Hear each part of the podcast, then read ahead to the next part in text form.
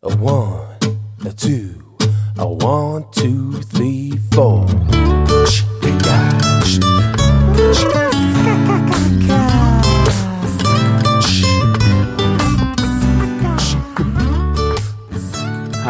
Hallo und herzlich willkommen zu einer neuen Folge von Julian Heck Daily.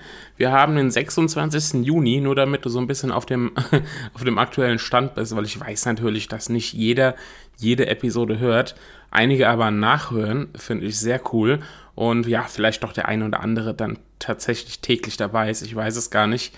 Auf jeden Fall, wir haben den 26. Juni und ich habe natürlich wieder ein Thema. Und zwar kommt das Thema aus einer, ja, aus einer kleinen Diskussion, die heute zustande kam. Und zwar ging es da um, ja, sozusagen ein Metathema von heute, nämlich äh, Podcasts.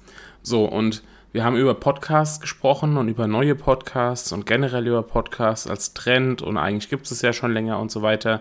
Ist ja jetzt kein ganz neues Phänomen, auch wenn viele da gerade ja erst auf den Zug draufspringen. Aber, und äh, auf jeden Fall kam da so die, die Frage, und die höre ich ziemlich oft, oder die Aussage besser gesagt. Nun ja, ich überlege ja, ob ich einen Podcast machen soll oder nicht, aber eigentlich gibt es ja schon so viel und ob sich das jetzt noch lohnt. So, meine Antwort lautet, ja, es lohnt sich natürlich jetzt noch einen Podcast zu starten. Hallo, wir haben 2018. Guckt euch mal die Podcast-Charts an. Jedes Mal, nee, nicht jedes Mal, das ist übertrieben, aber ihr seht oft, wirklich oft neue, auch wenn es vorübergehend nur ist, aber neue ähm, Podcasts, die oben in die Charts stürmen. Ja, also war das bei diesem Daily Podcast auch. Der ist jetzt nicht auf Platz 1 gekommen, aber ähm, war auch mal kurz oben in den Wirtschaftscharts. So, und dass es überhaupt möglich ist, zeigt ja, dass immer noch, ja, immer noch eine große Lücke besteht, beziehungsweise immer noch nicht so viele Podcasts am Start sind, als dass man jetzt sagen würde, nein, Podcast, m -m, Zug, Zug abgefahren, lohnt sich nicht mehr, auf gar keinen Fall. Das ist nicht so. Wenn ihr euch in eurer Nische umguckt, ja, und ich bin jetzt in, in dem, äh, in dem Marketingbereich tätig und im Marketing gibt es natürlich schon mehrere Podcasts, ja, weil Podcast als Marketinginstrument und so weiter ist klar, dass die Marketingleute da eher draufspringen. Aber ähm, wenn ihr jetzt schaut, ist da in eurem Themenbereich, in eurer Branche, in eurer Nische, was gibt's da schon? Wenn es da eins, zwei, drei, zehn Podcasts gibt, ey, dann ist das noch nicht viel. Guckt euch an, wie viele Blogs ähm, es gibt in eurem Bereich oder wie viele YouTube-Kanäle es vielleicht gibt in eurem Bereich. Und dann schaut mal, wie viele Podcasts es gibt. Und dann werdet ihr feststellen, dass Podcast immer noch, auch im Jahr 2018, eine ja, eher unter, ein eher unterbesetztes ähm, Format ist oder ein eher unterbesetzter Kanal, den ihr auch jetzt auf jeden Fall noch für euch nutzen könnt, ohne da Angst haben zu müssen, dass ihr da zu spät dran seid.